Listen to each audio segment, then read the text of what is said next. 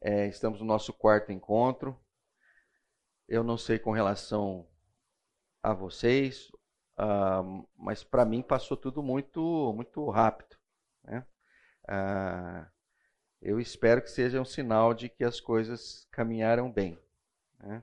Uh, esse encontro é o fechamento.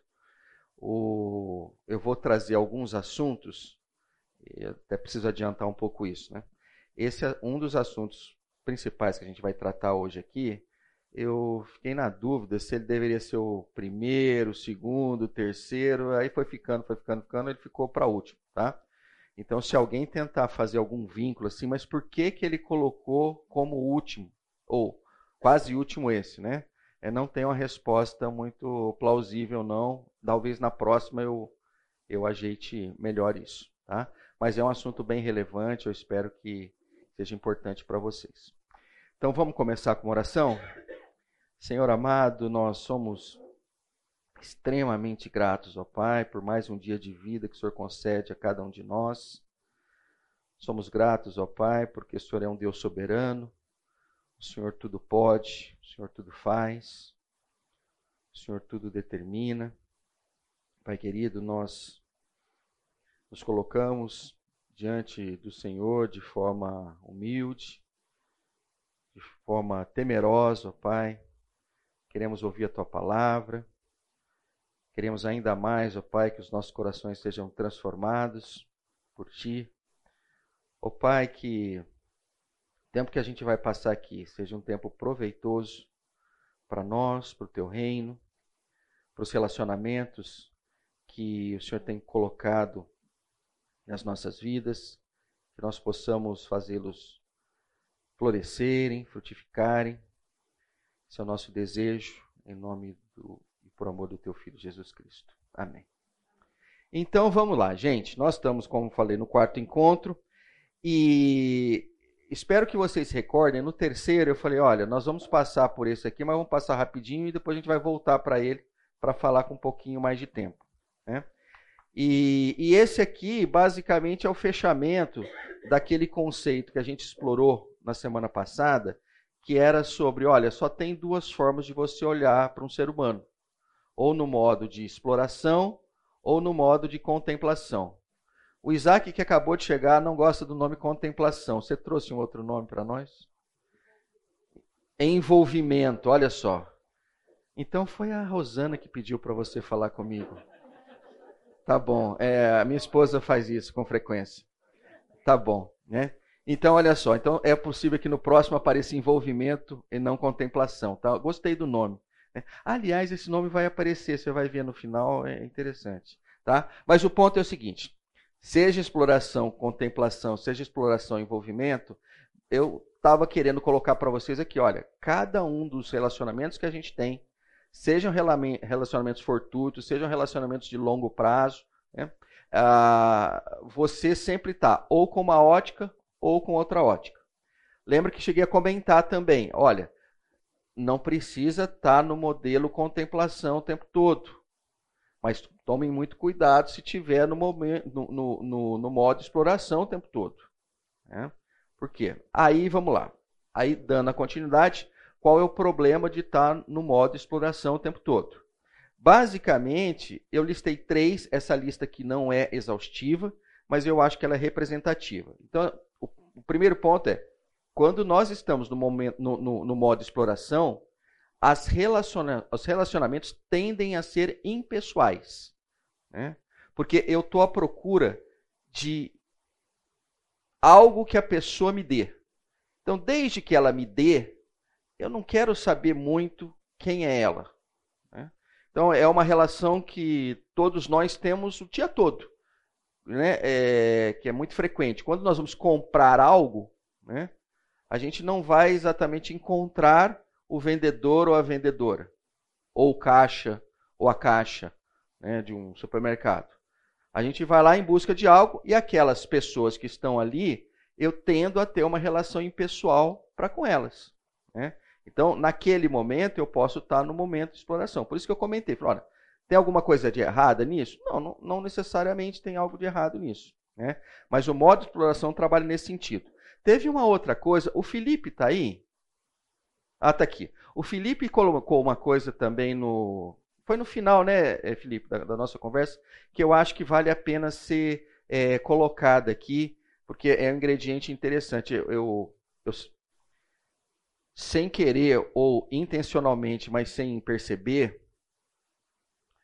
uh, se é que isso é possível, eu dei uma conotação é, de que o pessoal pode ser suficiente. Né?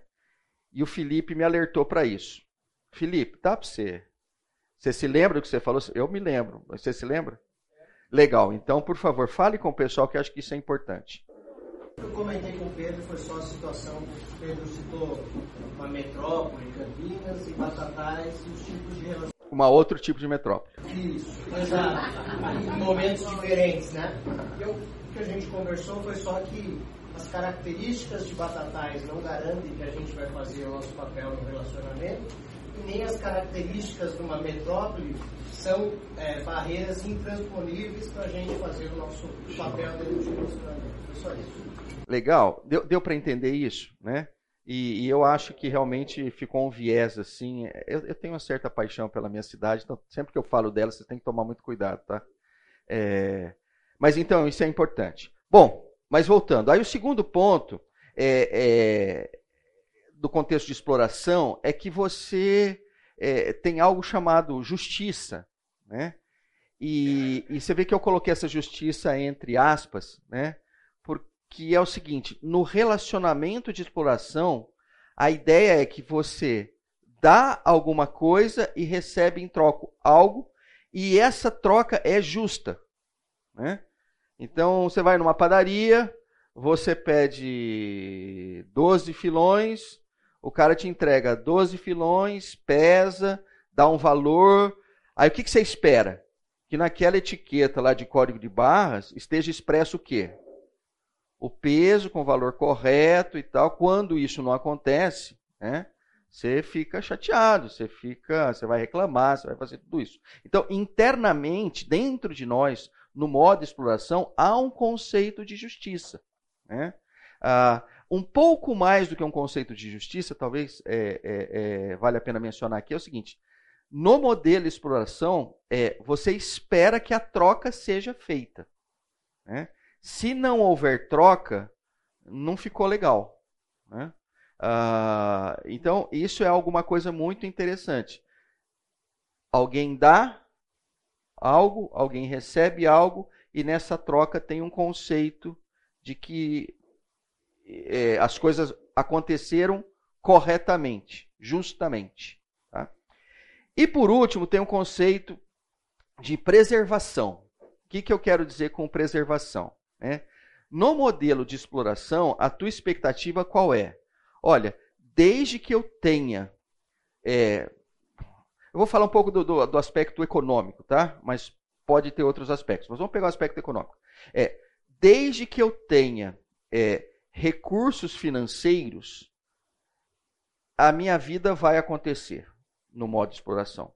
Porque eu vou comprar coisas, eu vou vender coisas, as trocas vão se dar. É possível né, que eu viva a vida toda nesse modo de uh, exploração, né? E muitas vezes eu posso até acreditar que ele é suficiente, porque ele me preservou, ele preservou a minha vida, ele preservou os meus valores. Né? Eu, digamos assim, é, eu não me doei a mais nem a menos. Né? Aí volta o conceito de justiça: olha, aquilo que eu entreguei, eu recebi. Então tem o contexto de que eu me preservo. Né? Ou eu preservo a minha família, se você quiser ampliar um pouco isso. Quando a gente vai falar do modelo de contemplação, é, aí a gente realmente entra no campo do sagrado. Né? O que, que é o campo do sagrado? O campo do sagrado ele exige que os relacionamentos sejam pessoais. Né? Não existe no campo do sagrado a satisfação com relacionamentos impessoais. Né? É necessário conhecer e ser conhecido. Né? Lembra do trecho que a gente leu de, de, de, de João, né? quando Jesus diz assim: Olha, o bom pastor conhece as suas ovelhas e as suas ovelhas o conhecem. Então, no campo do sagrado, o relacionamento pessoal ele é extremamente essencial. Né? O conhecer alguém e ser conhecido por alguém né, é o que traz essa conotação do pessoal. Tá? Segundo ponto, né, no contexto do sagrado, a gente já não vai mais para esse relacionamento de troca. Ó, se eu te der o dinheiro, você me dá o produto. Né? Ó, se eu te der atenção, você me dá atenção. Se eu te der amor, você me dá amor. Né? As coisas não caminham mais desse jeito. O contexto da graça é eu dou sem esperar nada em troca. Se vier, que bom que veio. Se não vier, isso não vai me desanimar, isso não vai fazer com que eu é, é, é, deixe de fazer. Né? O contexto da graça, e isso é muito legal, né? porque é, é, é, volta e meia aparece o conceito da graça adjetivado. Né? Graça abundante. Né? Isso é legal, porque assim, você fala assim, poxa, então a graça, graça mesmo, é quando ela abunda. Né? É quando, olha, mesmo eu em algum relacionamento aonde eu dou e não recebo, a graça permanece. Né? Num modo de exploração, isso deixa de acontecer. Num modo de graça, isso continua acontecendo. Né? A forma mais linda da gente ver isso é a forma como o Senhor nos ama. Né? A graça que Ele dispensa a nós. Cada um de nós aqui durante essa semana pisou no tomate. Né? Uma vez, duas, três, quatro, não sei, mas pisamos no tomate. Né? Mas aí, aquela beleza das Escrituras, quando diz assim: olha, a cada manhã as misericórdias do Senhor se renovam. Né? Você chega no, no, outro dia lá, está a graça de novo. Né? Só esperando que você se achegue, né? acerte os teus ponteiros com o Senhor, eventualmente com a pessoa que você fez e tal e as coisas são cobertas né, pela graça. Tá? E por último, é um assunto é, é, que para alguns pode ser delicado, ou eventualmente até para todos pode ser delicado, que é o seguinte: é, no modelo sagrado você não trabalha no conceito de preservação, você trabalha no conceito de sacrifício. Né? O que é que significa isso? Né? Significa que no conceito de preservação eu vou até chegar nesse texto, é, é, que, que, ele vai elucidar isso, isso melhor, mas é, eu vou citar o texto, eu vou citar o. Não o texto, mas eu vou citar o, o que aconteceu ali e vocês vão entender com muita clareza. Né? Quando o Senhor fala do, de, do bom pastor, né, tem um momento que ele fala assim: olha, tem o mercenário e tem o pastor. Né? E no caso ali, a NVI é, tirou a palavra mercenário, porque talvez porque a gente veja com um aspecto muito negativo, e substituiu por assalariado. Né? Então, o ponto é o seguinte: vão ficar com assalariado, que acho que é melhor, porque acho que contempla boa parte da gente. Se não contempla, é porque a gente já aposentou, mas pelo menos a gente teve essa, essa relação. Então, ele diz assim: olha, no, o, o assalariado, quando, é, quando vem o lobo em cima das ovelhas, ele tende a vazar. Né? Agora, quando é o pastor, ele tende a ficar, a cuidar das ovelhas. Eu só queria pegar isso, depois a gente vai ler o texto melhor, para entender o seguinte: olha, um está no modo preservação, o outro está no modo sacrifício. Né? Porque numa o lobo vem, ele quer salvar a pele dele, ele quer se preservar. No outro, o lobo vem, ele vai em cima do lobo. Pode ser que ele vá ser sacrificado em si, né, pelo ataque do lobo. Né? Então, essas coisas precisam ficar claras. Bom, é, esse slide em si, é, na medida que a gente olhe para ele, gaste 5, 10, 15 minutos, meio que a gente já consegue fazer uma avaliação das nossas vidas pessoais. Né? Aonde vivo eu boa parte do tempo? Né? É, tem uma parte tomando mais a minha vida do que a outra? Deveria, estou no caminho certo e tal. Então eu gostaria que isso, no tempo devido, né, vocês olhassem com muito carinho, porque isso define a qualidade de nós como discípulos do Senhor. Né? O bom discípulo, ele vai estar tá no modelo contemplação boa parte do tempo. Né? O discípulo meio enroscado, ou eventualmente mesmo não discípulo, ele vai estar tá no modelo exploração. E a última coisa que eu queria colocar aqui é assim: o modelo exploração é.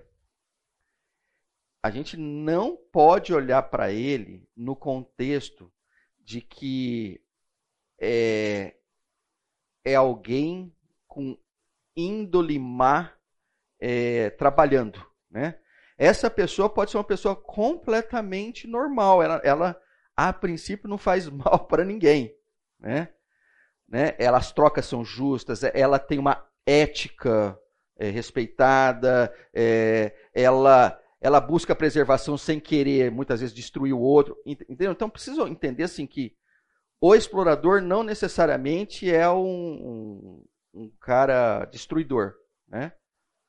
Tá bom? É, mas nem por isso ele está no modo sagrado. Bom, ah, como é que vai de um para o outro? É só através da cruz. Né? Ou seja, aqui aparece um contexto de que há a necessidade de um reconhecimento que você está no modelo, o arrependimento de estar naquele modelo e um desejo genuíno e uma oração genuína para que o Senhor né, coloque o Espírito dele para que você possa a viver no modo sagrado. Tá? É, por que, que isso é importante? Porque essa transição não é feita com as nossas forças, ou na força nos nossos braços. Né? Isso é algo espiritual, é algo que o Senhor concede. Né? A nós nos cabe pedir. Né? Seja pedir para entrar, seja suplicar quase que todos os dias para permanecer. Tá? Mas esse modo sagrado não é possível baseado nas nossas forças. Bom, é... e agora vamos pegar é, dois textos das Escrituras para fazer o fechamento do aspecto do sagrado. Né? É... Isso é um trecho das Escrituras que, para alguns, dá arrepio, mas é dificilmente para algum vai olhar e falar, não, não, eu estou bem nisso aqui. Né? Ah, mas é um chamado à ação de uma forma sacrificial. Então diz assim: amem, porém, os seus inimigos, façam-lhes o bem e emprestem a eles, sem esperar receber nada de volta. Então, a recompensa que terão será grande, e vocês serão filhos do Altíssimo porque ele é bondoso para com os ingratos e maus. Sejam misericordiosos, assim como o Pai de vocês é misericordioso. Uh, aqui eu diria o seguinte: olha, feche os olhinhos rapidinho assim e veja os seus inimigos. Aí avance um pouquinho mais e fale assim: o que, que eu posso fazer para o bem dele? Leva um bolo para ele hoje. Né? É, vou lá bater um papo com ele, ver o que, que ele está precisando. Né? É, eu acho interessante quando ele fala assim, ó, e emprestem a eles. Né? Aí, eu não sei quantos de vocês gostam de livros e tal, né? É, mas geralmente quem gosta de livro não gosta de emprestar o livro, né? E, e às vezes eu, eu, fico pensando, porque acho que é um pouco meu caso, assim, mesmo quando eu empresto um livro para um, minha filha, ou me dá uma sabe, uma sensação meio desagradável. Não deveria confessar isso, né? Mas falar, ah, meu Deus, será que vai voltar um dia, né? Ah, então, é, aí eu fico pensando assim, o Pedro, você não está no modo sagrado e nem no de exploração do bem, você já está num negócio muito esquisito aí, né? É, e aí a hora que você pensa assim, o Senhor está falando assim, olha, aquele inimigo, aquele que e é engraçado, né? O inimigo pode ser aquele que você não gosta dele, Pode ser que ele não goste de você e pode ser as duas coisas, né? Esse, esse é um negócio estranho do inimigo, né? É, tem três jeitos de ser inimigo, né? Então eu acho que aqui contempla os três, né? Eu vou considerar que contempla os três aqui. Então ele está dizendo assim, olha, em todos os casos esse relacionamento está muito é, comprometido, né? E aí ele falou assim, ó, empresta para ele o seu livro. Oh meu Deus, não, aí não, aí, né? Mas olha que coisa linda isso. Né? Isso mostra a entrada no sagrado. Ela é, ela tem milagre envolvido nisso. E aí vamos falar de uma coisa legal que eu acredito que aconteceu com boa parte de vocês e é possível que vocês tenham estranhado. Né? Quando vocês. Eu não vou usar essa palavra, não, porque eu, eu, eu, eu acho que ela tem outra conotação. Mas eu vou falar o que, que eu ia falar e depois eu falo certo. Quando vocês aceitaram o Senhor, né, hoje eu gosto mais de falar assim: ó, quando o Senhor, pela graça deles, resgatou vocês, né, é, é possível que tenha acontecido umas coisas meio doidas com você, que você fala assim, mas esse aqui não sou eu mais. Tem algo dentro de mim que está me levando a fazer é, é, é, é, é coisas que eu não fazia. Né? E quando eu digo coisas que eu não fazia, coisas do bem mesmo. Eu falo assim, caramba, mas de onde que veio essa bondade? Eu não tinha isso. Né? Eu vou, eu vou dar um exemplo verdadeiro, né? E a pessoa sou eu mesmo, tá? É, o Edilson não está aqui hoje, né? Não está, porque ele ia confirmar isso aqui. Depois vocês podem perguntar para ele, né? É, eu me converti em Itajubá, sul de Minas, num grupo de ABU, né? Não vou citar minha conversão. Aliás, quem quiser ver minha conversão pode ler o meu conto, que eu conto, que eu, que eu deixo ali bem claro ali, né? O que eu vou colocar aqui nem tem conto, talvez até apareça no conto, que isso é interessante. Eu me converti num domingo, voltei para casa assim, com aquela leveza que eu acredito que vários de vocês tiveram, né? Parece que você tira um elefante das costas, né? E eu estava meio nas nuvens assim, né? E, e, e é engraçado que assim, é, eu tinha voltado de Batatais recentemente e a minha mãe tinha, sempre que eu ia para Batatais, quando voltava para Itajubá, ela enfiava comida nas minhas nas minhas mochilas e tal, papai não, você tem que comer isso, tal, você tá magrinho, tal, olha, bons tempos, né? É, então, tinha tudo isso aí. E, e tinha uma coisa que era maravilhosa, que ela colocava aquela caixinha de bis o, o, azulzinho, não esses fakes que tem agora branco, não. O azulzinho, sabe? Sabe aquela aquela crocância, né? Então ela colocava. E a minha república só tinha gente esfomeada como eu, né? Então eu nunca tinha colocado o meu bis na prateleira ali da cozinha. O meu bis ficava junto com as minhas cuecas, né?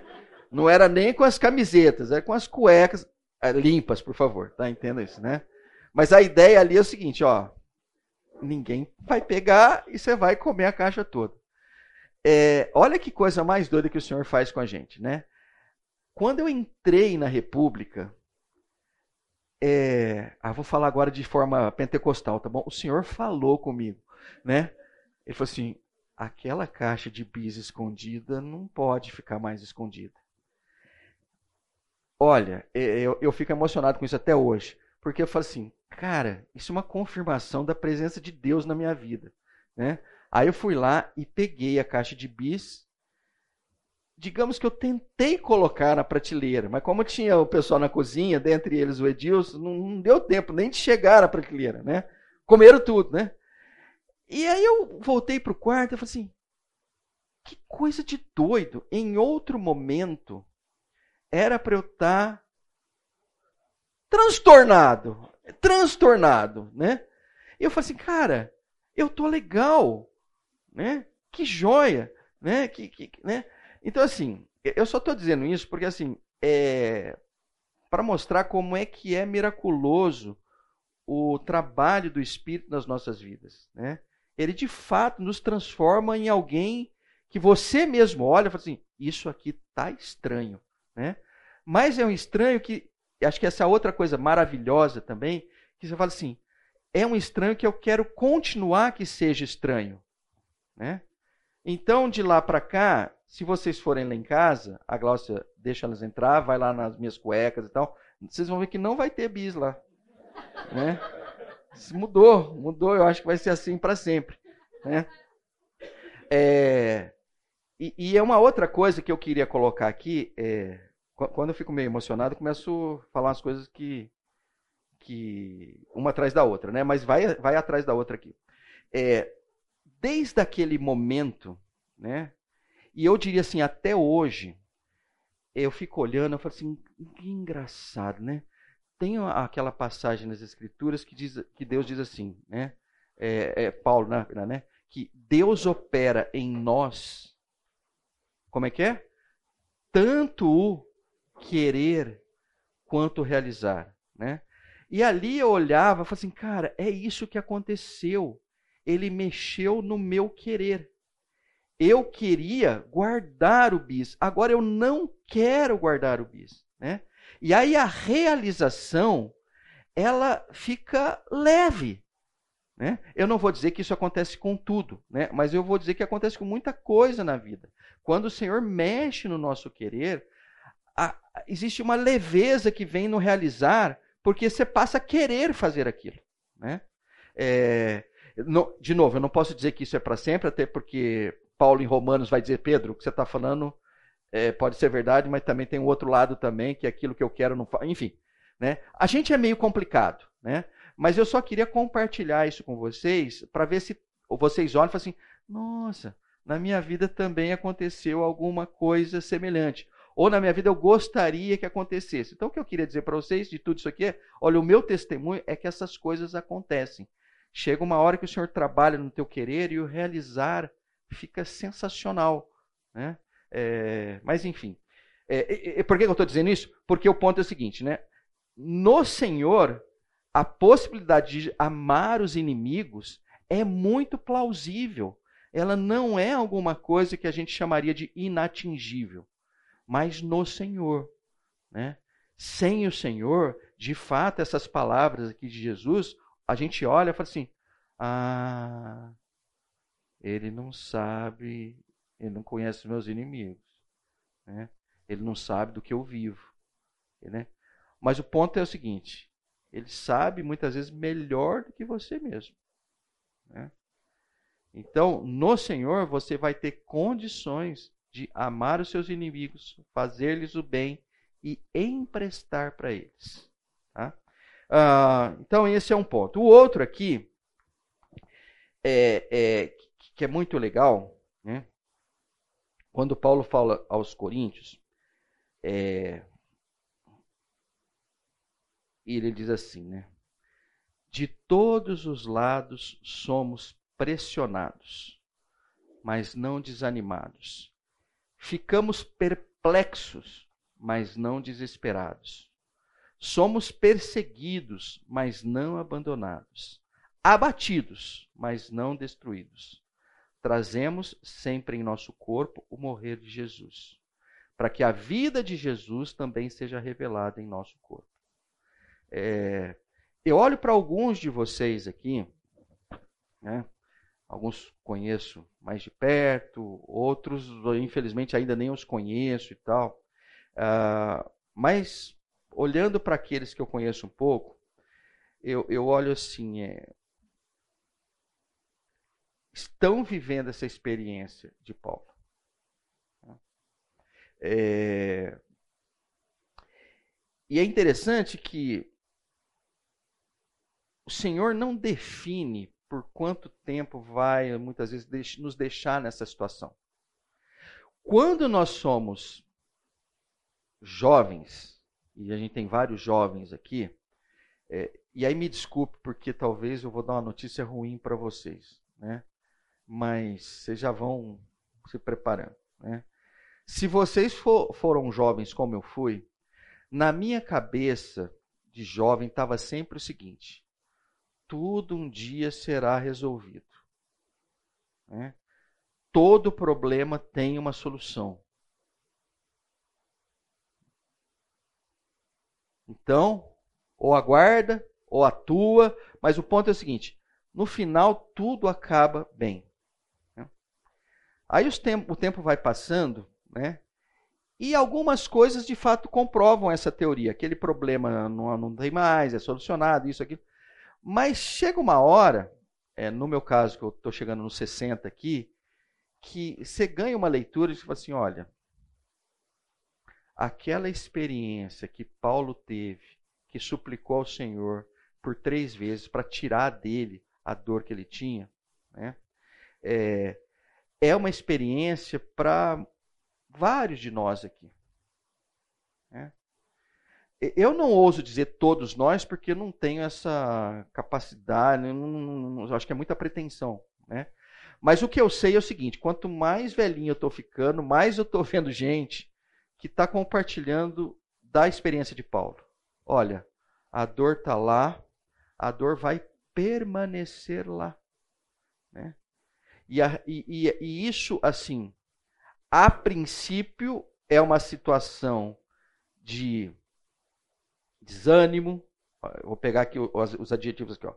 É, de, de pressão, de, enfim, põe aí, aqui tem coisa pra caramba, né? Perseguição, abandono, destruição, e uma pancada de coisa, né?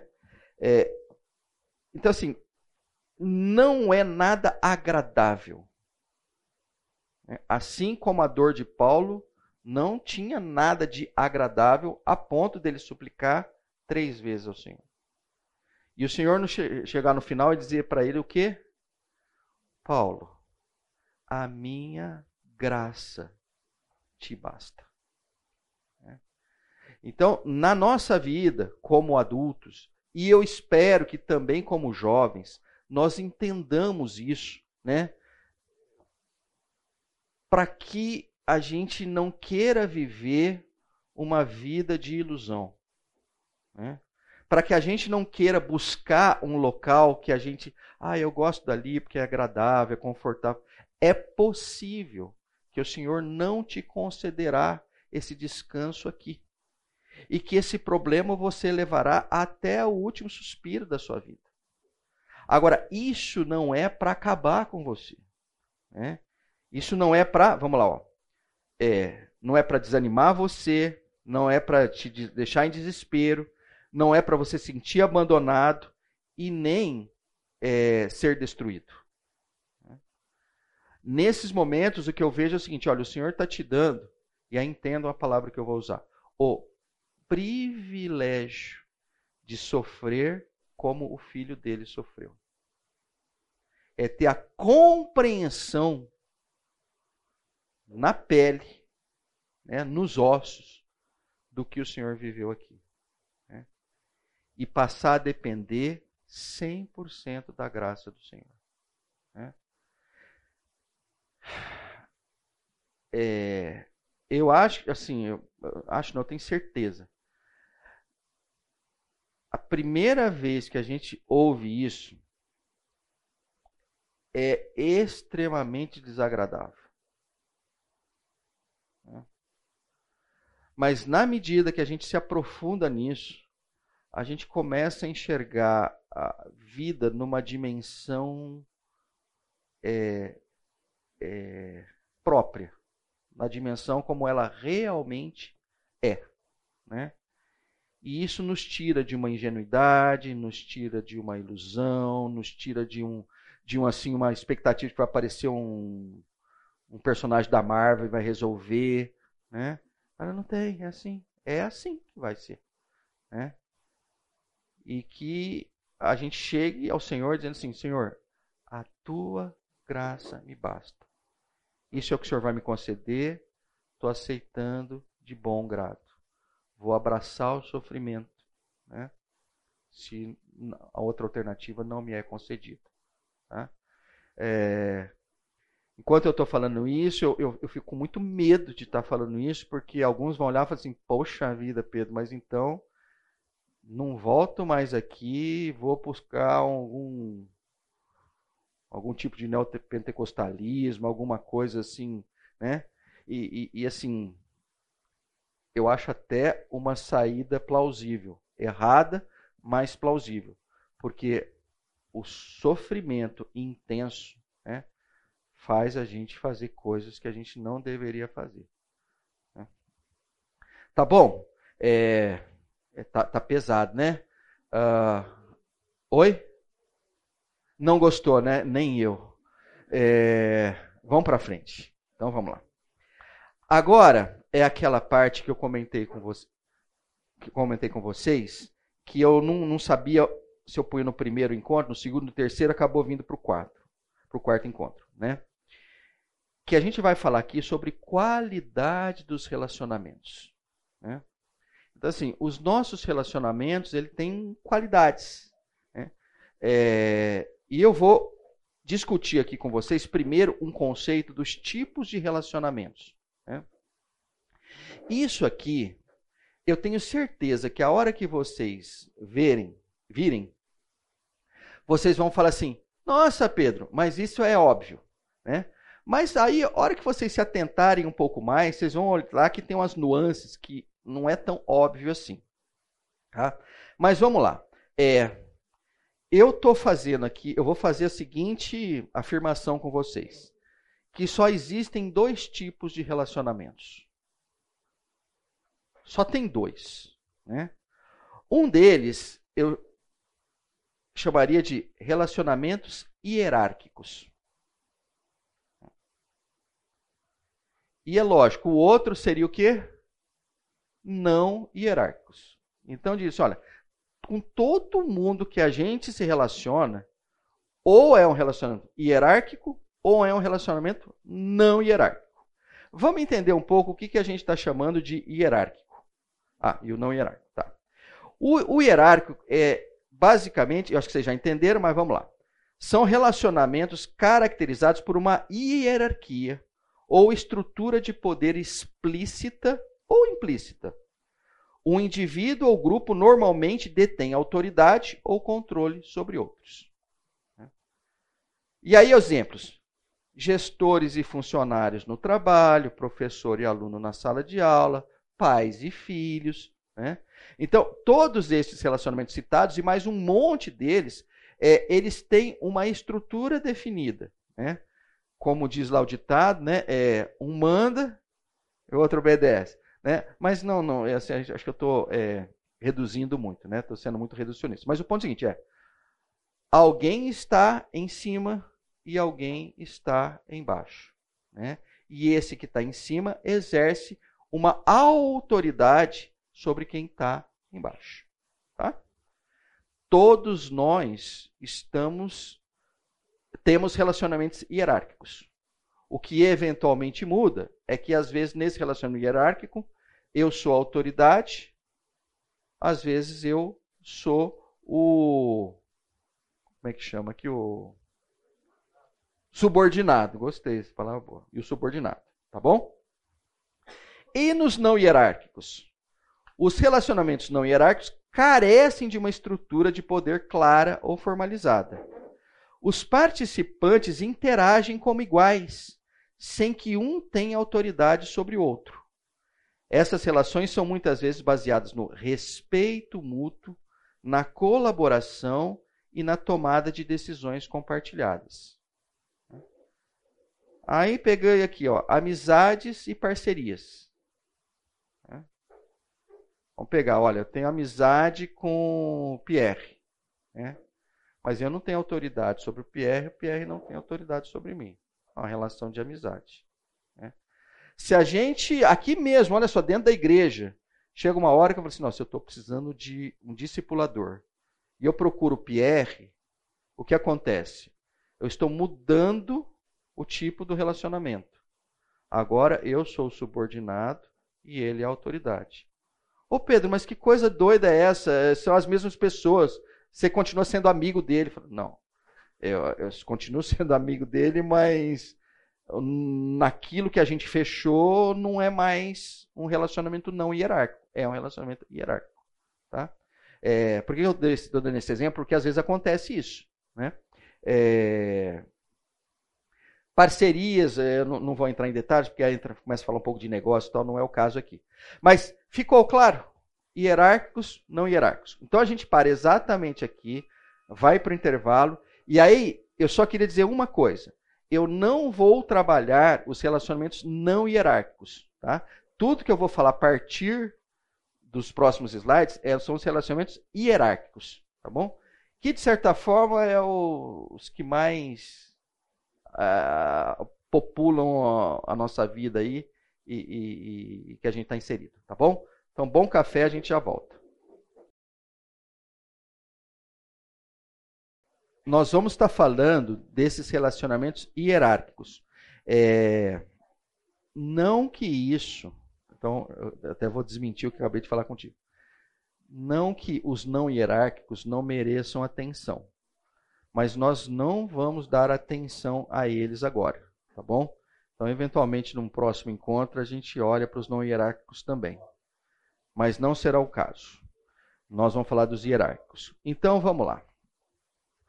Então, falando dos hierárquicos, né, eu preciso primeiro apresentar para vocês esse diagrama aqui. E eu não estou pondo nenhum conteúdo nele por hora aqui, a não ser nomear as, as retas, porque eu queria que vocês entendessem o que, é que são essas retas, tá? Essas duas retas que estão se cruzando aí. Então, uma reta é a reta da autoridade. Tá? Talvez no primeiro encontro eu passei rapidinho sobre isso, não sei se vocês vão se lembrar e tal, né?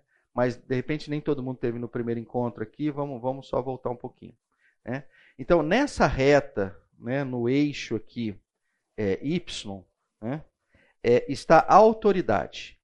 E a autoridade, eu estou querendo chamar assim, ó, é a capacidade de realizar algo.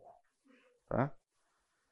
Então, é, é, entendam isso. Toda vez que a gente fala autoridade, é a capacidade que é concedida a alguém para realizar algo. Né? Então, vamos pegar assim, olha, um, um médico, né? formado, que fez sua residência em gastro. Né? E aí ele abre um consultório e começa a clinicar. Né? Ele está, é, é, a gente olha para ele como uma autoridade. Né? Olha, doutor fulano de tal é uma autoridade em gastro, porque ele se dedicou. Então, então ele tem a capacidade de realizar exames, eventualmente de realizar cirurgias, né? É, de interpretar os exames, enfim, coisas desse tipo. Então, isso que a gente está chamando de autoridade. Tá?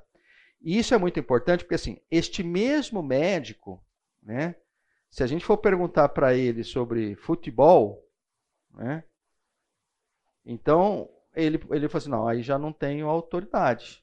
Né? Ele tem autoridade, então a autoridade sempre está vinculado né, a algo, aquela capacidade de realizar, uh, mas não, muitas vezes não é de realizar tudo. Né? É de realizar aquilo que ele foi capacitado ou foi delegado né, a realizar. Bom, e no eixo X? No eixo X está vulnerabilidade. Né? Como todo ser humano, né, ah, como todos os seres humanos, temos fraquezas. Somos pessoas vulneráveis. Nem tudo nós fazemos certo. Nem tudo nós nos orgulhamos de fazer. Né?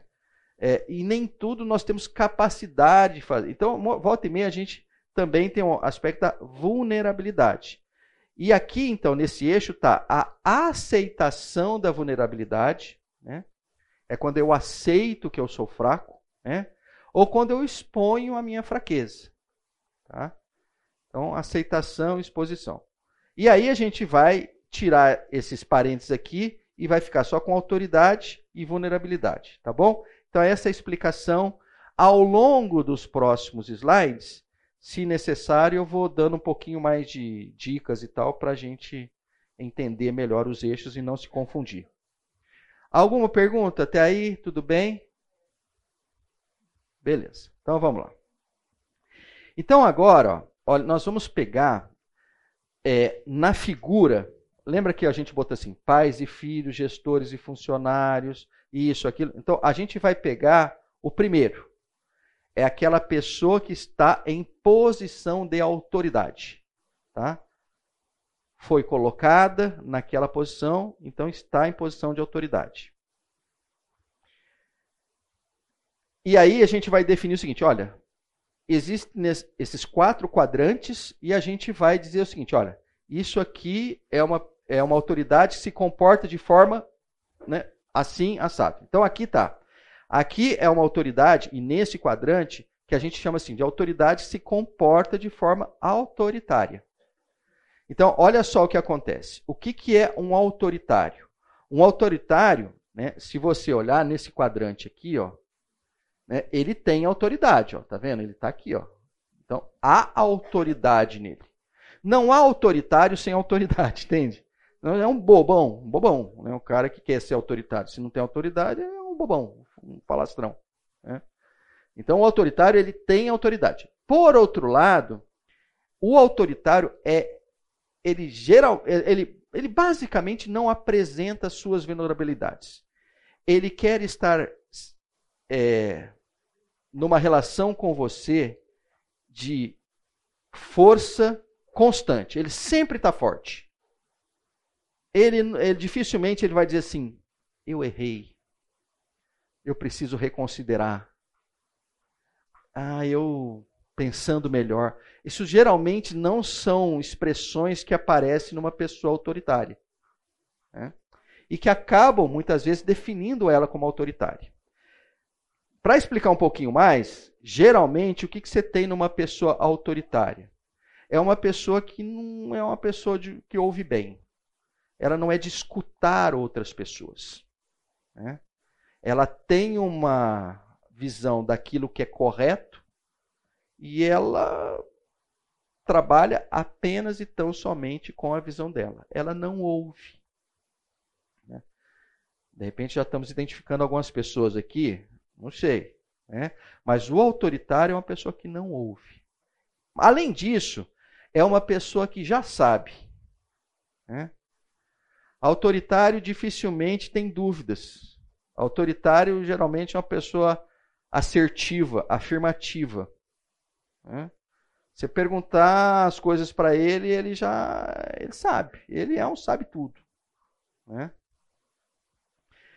Uh, e por isso, ele já sabe, ele sempre sabe. O autoritário geralmente evita contatos pessoais. Né? Ele não curte muito esse negócio ali de fazer aquelas conversas assim. Sabe, sabe aquelas conversas que você nunca sabe para onde vai e tal? Pode ser que gere algum desconforto e tal. Ele evita esse tipo de contato. Né? Uma outra característica do autoritário é que ele tem fascinação por controle. Né? É. Para o autoritário, né, alguma coisa que comece a sair do controle dá um pavor no cara. Né? O cara trabalha um conceito de controle. Né? E o autoritário também, muitas vezes, ele manipula né, o seu subordinado para conquistar aquilo que ele gostaria de conquistar. E por último, um autoritário, ele gosta da ideia de realizar os seus sonhos. Os seus, os seus é o, não é o nosso, o seu é o dele. Né? É, vocês já devem ter visto assim, né? É, eu e Glaucio tínhamos um, um, um, quer dizer, temos um amigo, né? Que é, quando o filho, o primeiro filho dele nasceu, né? Ele estava muito feliz e tal, né? Ele falou assim: o meu filho já defini.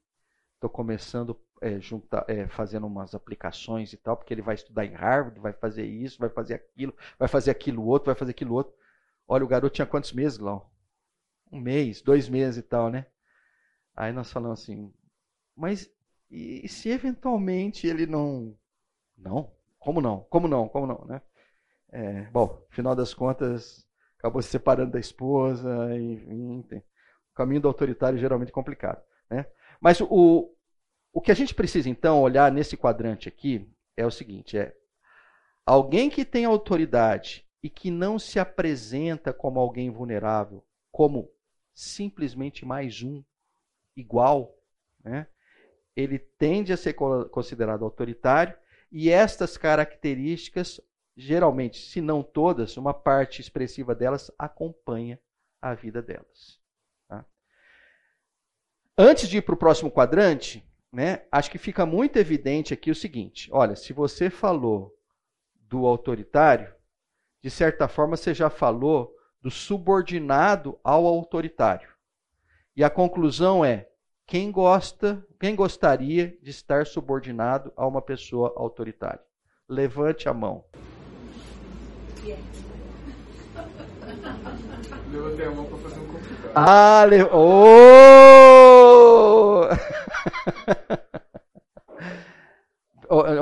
Pierre, nós vamos considerar que você levantou a mão por essa razão que você acabou de falar, então eu vou te dar a palavra, por favor. É, geralmente essas pessoas têm o conceito de que. A... O pessoal está ouvindo? Tá, beleza, vai lá. É, geralmente, uma dica, né? Ah. Geralmente você escuta dessas pessoas o conceito que elas. No caso do chá, que elas são o que fazem. O que você é? Eu sou gerente. Ah, tá. E geralmente o contrário, você escuta de uma quando faz a mesma pergunta, essa pessoa ela passa, se não usando as mesmas palavras, ela passa o conceito eu estou como gerente. Tá. Tá, beleza. Eu vou ficar só com a primeira parte, que é autoritário do estou como gerente, vai entrar no outro quadrante aqui, tá bom? É, é, mas, mas isso que o Pierre falou, acho que é muito interessante, né? É, geralmente essa pessoa dá valor ao seu título. Né? É, e, e assim, nada mais normal do que isso. Porque se ela desse valor aos seus subordinados, né, ela provavelmente não seria autoritária. Né? Então, ela, geralmente, ela dá valor ao título e dá valor aos resultados. Né? É, e, e a gente precisa entender com muito carinho. Isso não significa que essa pessoa não mereça o título e não significa que a pessoa não atinja os resultados. Né? Está cheio de gente autoritária nesse planeta Terra que tem o título e, e, e, e conquista resultados. Né? O único detalhe é o seguinte: quem está embaixo dela né, gostaria de não estar embaixo dela. Né? Vamos pegar. É, esse trecho de 1 Pedro que eu acho muito interessante, né?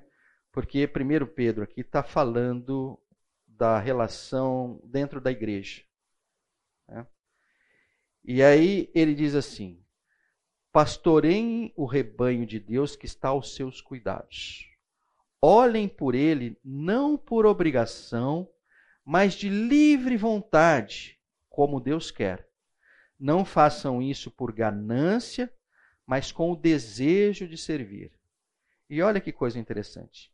Não hajam como dominadores dos que foram confiados a vocês, mas como exemplos para o rebanho. Olha que texto lindo. Né? Ele está dizendo assim: olha, vocês, líderes, né, não sejam autoritários para com relação aos rebanhos não queiram dominar. Né? Se vocês têm alguma intenção, né, que sejam exemplos para o rebanho. Né? Então, o texto aqui das Escrituras é tão lindo porque ele mostra o seguinte: no nosso meio, a liderança se dá pelo exemplo. Em outras palavras, a liderança é uma liderança inspiradora ela não é uma liderança autoritária. Né? Legal? Né? Então, isso aqui é só para dizer o seguinte: esse modelo, fujam dele. Pais autoritários, pastores autoritários, gestores autoritários. Né? Eles não têm interesse nas pessoas, mas ele tem interesse em resultados. Né? Tranquilo? Para frente?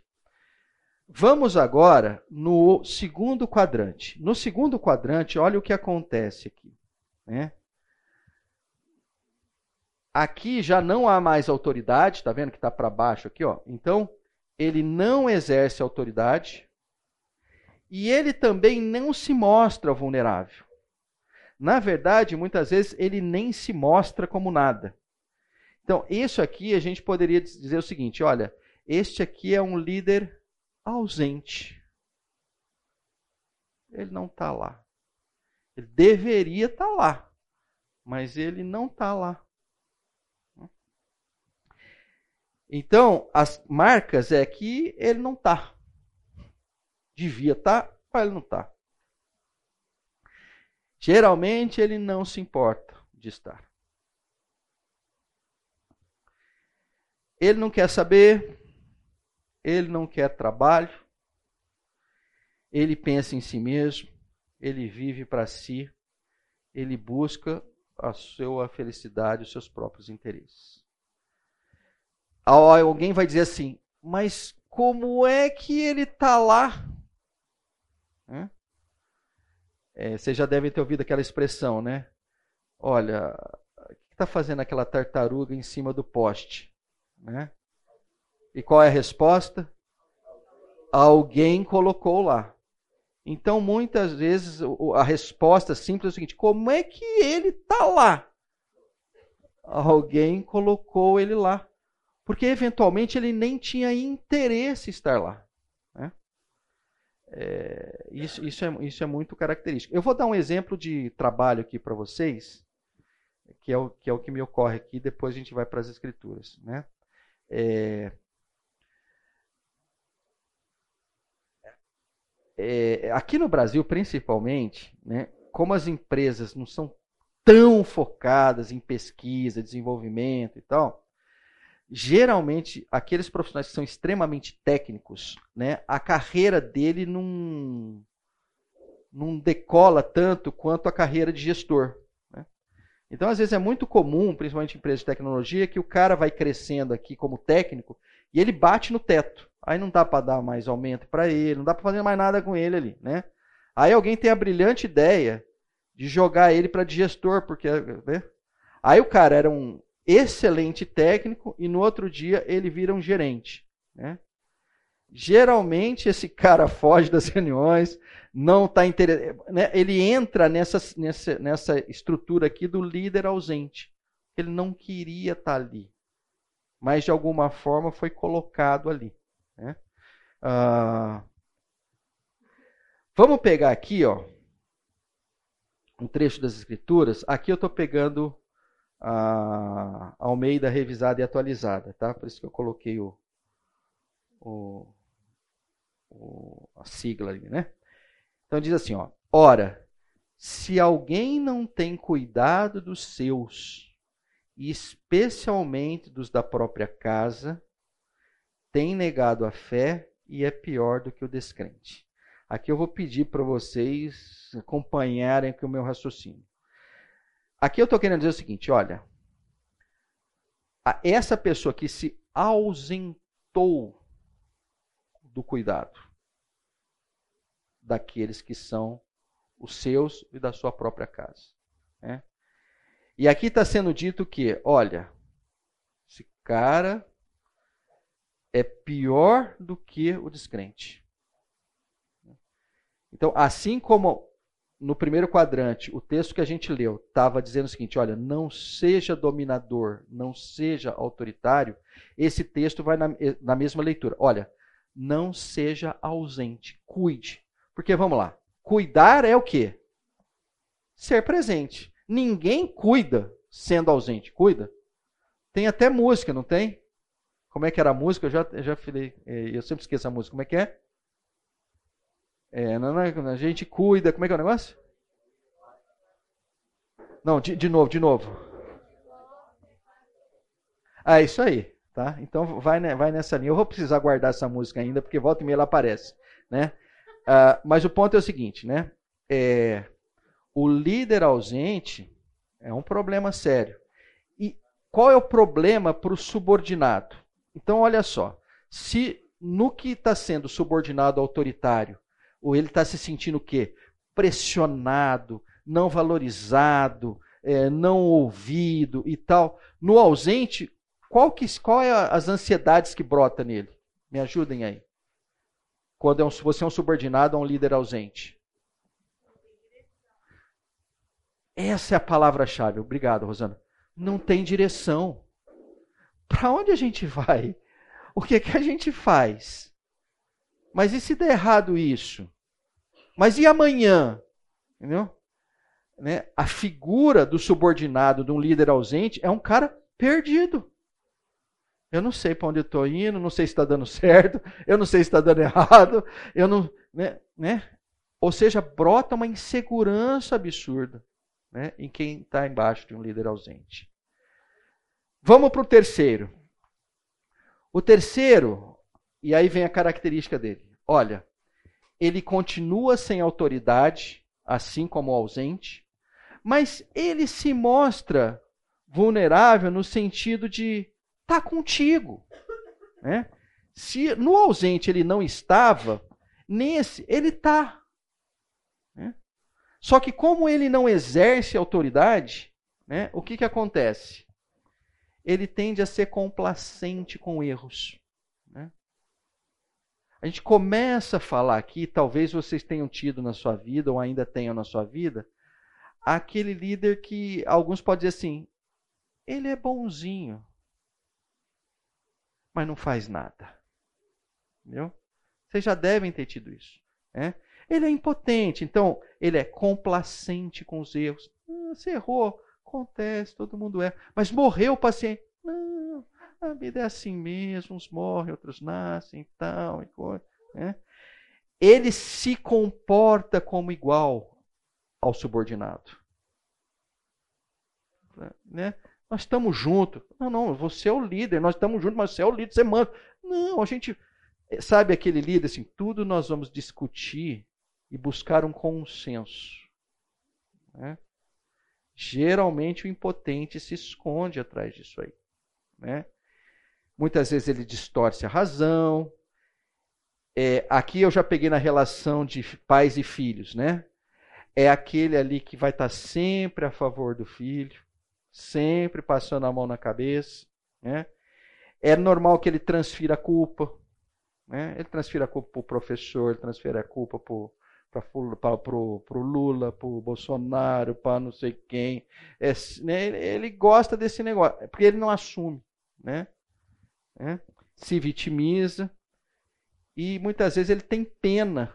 Eu botei filhos aqui, mas ele tem pena do subordinado. Ai, judiação, vê se pode faz três semanas que não vem, mas também, olha só, deve estar com dor de cabeça. Então, né, é a figura de um líder impotente.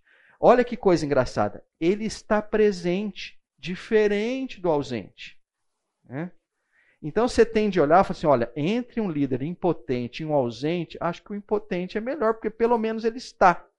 Mas para efeito de uma tarefa ser executada, dá na mesma, não vai ser executada a tarefa né? porque ele não, se mostra, né? ele não impõe a sua autoridade.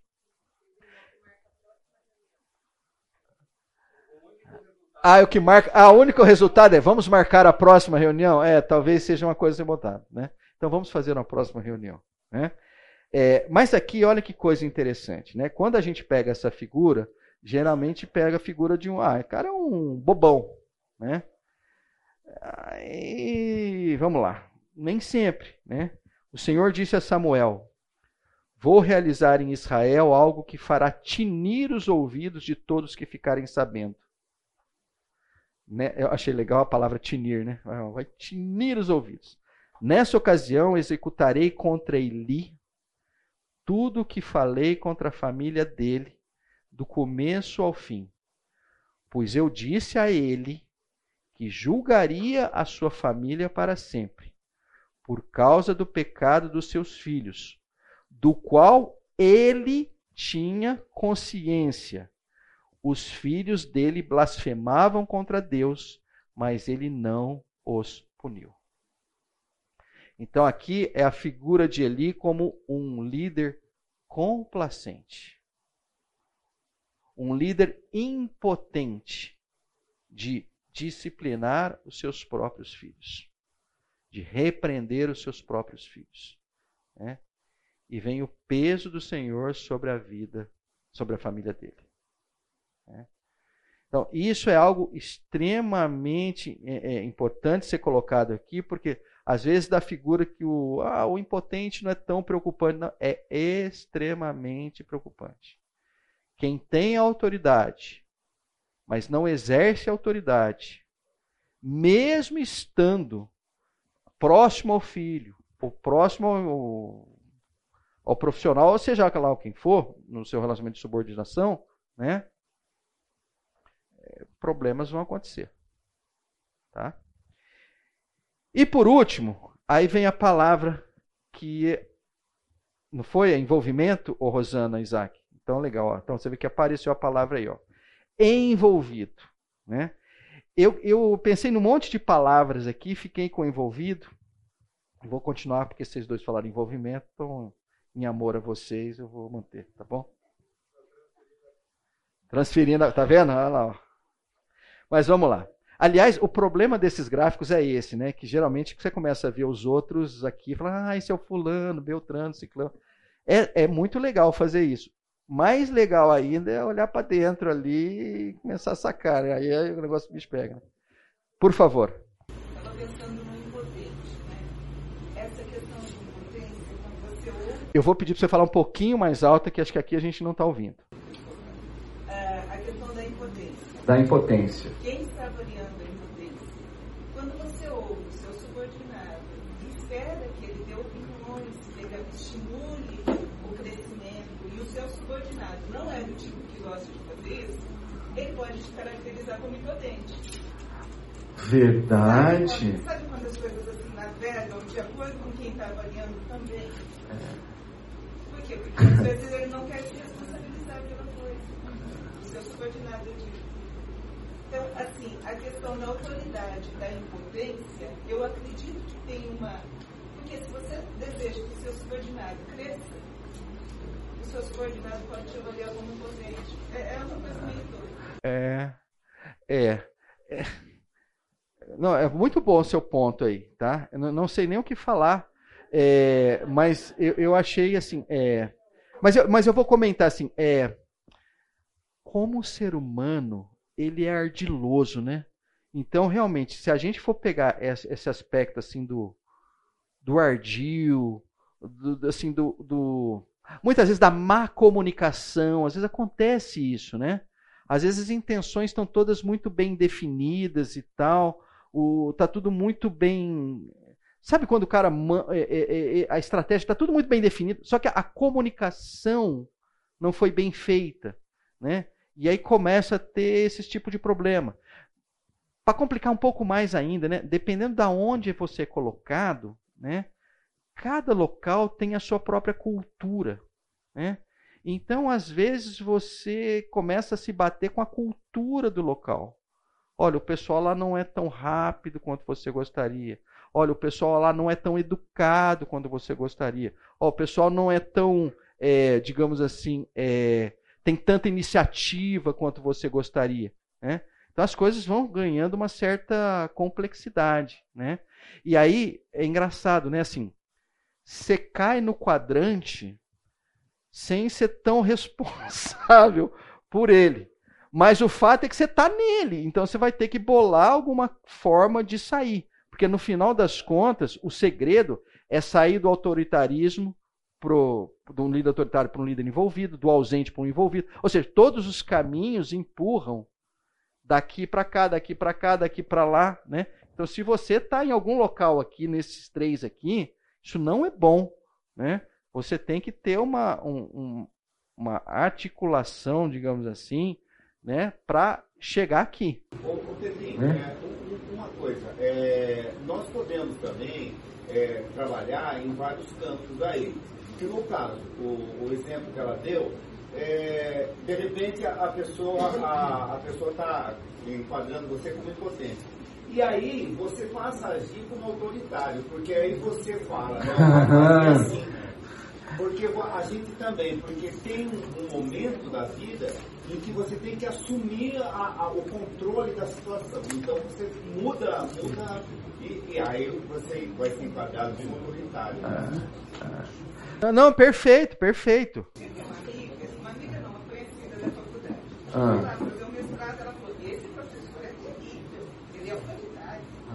Aí fui conversar com o professor para dar andamento no projeto, e eu vi que o que ele queria, na verdade, era que eu desse sugestão, ele não era autoridade. Ah. Aí eu lembrei falar isso. Ah, entendi. É um, ou seja, para nós ficou como um bom professor. Como alguém que está É. É. Mas olha, o que vocês estão colocando é, é um, é- é- o ponto é o seguinte: a vida é meio assim, né? Para lá, para cá, empurra para lá. Agora o ponto é o seguinte: o que eu acho legal dessa forma de enxergar é assim: para onde você está indo? Né? É, olha, eu diria assim: e, e aonde você de alguma forma fica boa parte do tempo. Então assim, se você fica aqui, fica aqui, fica aqui por muito tempo e monta barraca, olha, não é legal, né? Se as circunstâncias da vida que outros interpretem que você está para lá, para cá, a, a, a, leitura é o seguinte: você vai vir para cá. Né?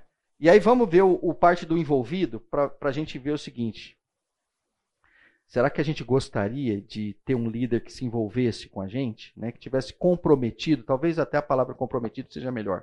Né? A primeira coisa é a seguinte: ele ouve você. Né? É diferente de obedecer você mas ele ouve você. Né? Ele pensa junto com você. Ele considera as tuas palavras. Né? Em função disso, ele tem empatia contigo. Né?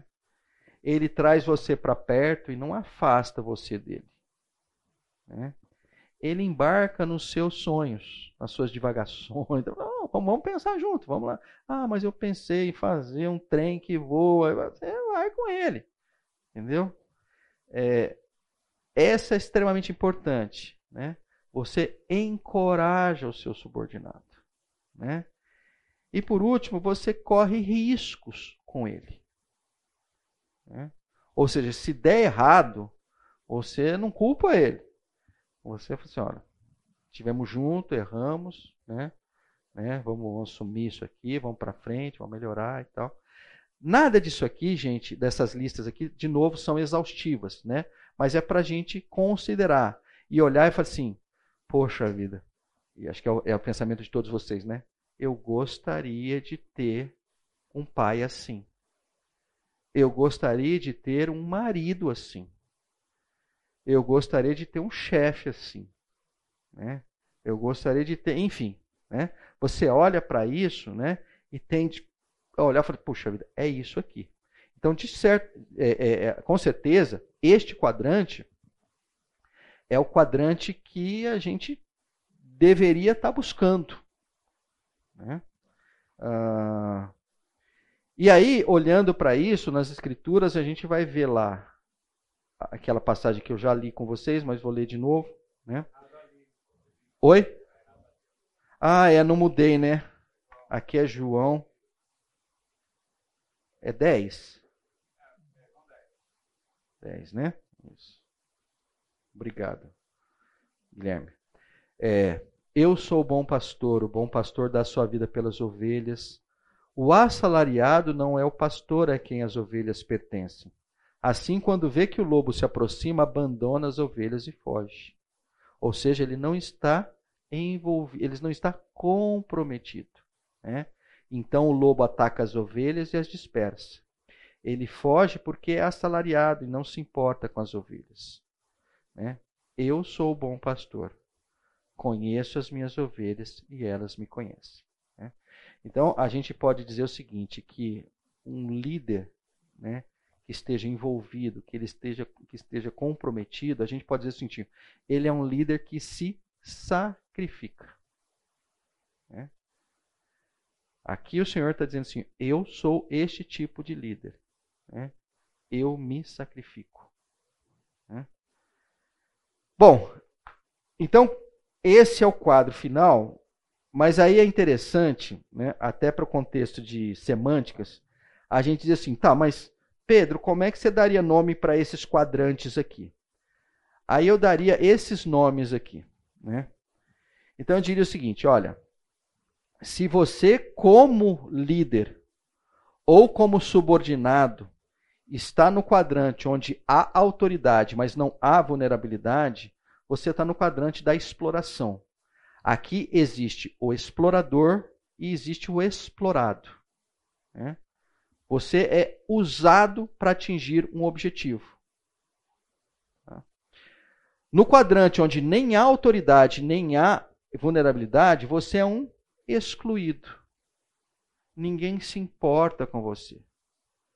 Olha que coisa mais doida do mundo. Nesse quadrante aqui, você tende a ter uma certa liberdade para fazer o que você quer. E alguns se nutrem disso, como a única coisa que ficou é assim: olha, se eu fizer qualquer coisa, ninguém liga, mesmo porque o líder não está ausente. Né? Mas isso não é algo interessante, né? porque não há cuidado. Como a Rosana mesmo disse, não há direção. Simplesmente porque você foi excluído. Né? O terceiro deles é onde há um sofrimento, que até adjetivei aqui como crônico. Nesse quadrante onde há vulnerabilidade, mas não se exerce autoridade, fica todo mundo sofrendo sofrendo. Mas o problema não resolve. Mas ninguém vai fazer nada. Mas como é que vai ser isso? Mas né? Talvez lembre um pouco a nossa situação de nação, às vezes, né? Mas não vai resolver o problema da educação, mas não vai resolver o problema da saúde. Mas não, não, não, não, não. Então você fica num sofrimento crônico. Entendeu? Ele não sai daqui. Né? Esse aqui dá ótimas conversas de bar e tal, dá discussões entre família, mas o ponto seguinte, não, não sai. Né? porque não há o exercício da autoridade. Né? E no último é o que a gente chama de o crescimento. Então aqui estão aqueles que crescerão. E eu também adjetivei, botando crescimento saudável. Né? E nós vamos parar por aqui, mas sem antes dizer o seguinte: aqui há cuidado, aqui há encorajamento e eu vou terminar com esses dois aqui que vocês vão ver que vão voltar lá para a primeira aula. Aqui há acolhimento, aqui há reconhecimento. Né? Gente, muito obrigado pelo tempo que vocês despenderam aqui com, com a gente. Né? Adorei todos os comentários de vocês, sem exceção. Que o Senhor abençoe a nós e nos dê clareza para que a gente construa relacionamentos saudáveis, que eles cresçam e floresçam, deem muitos frutos. Muito obrigado, gente. Valeu.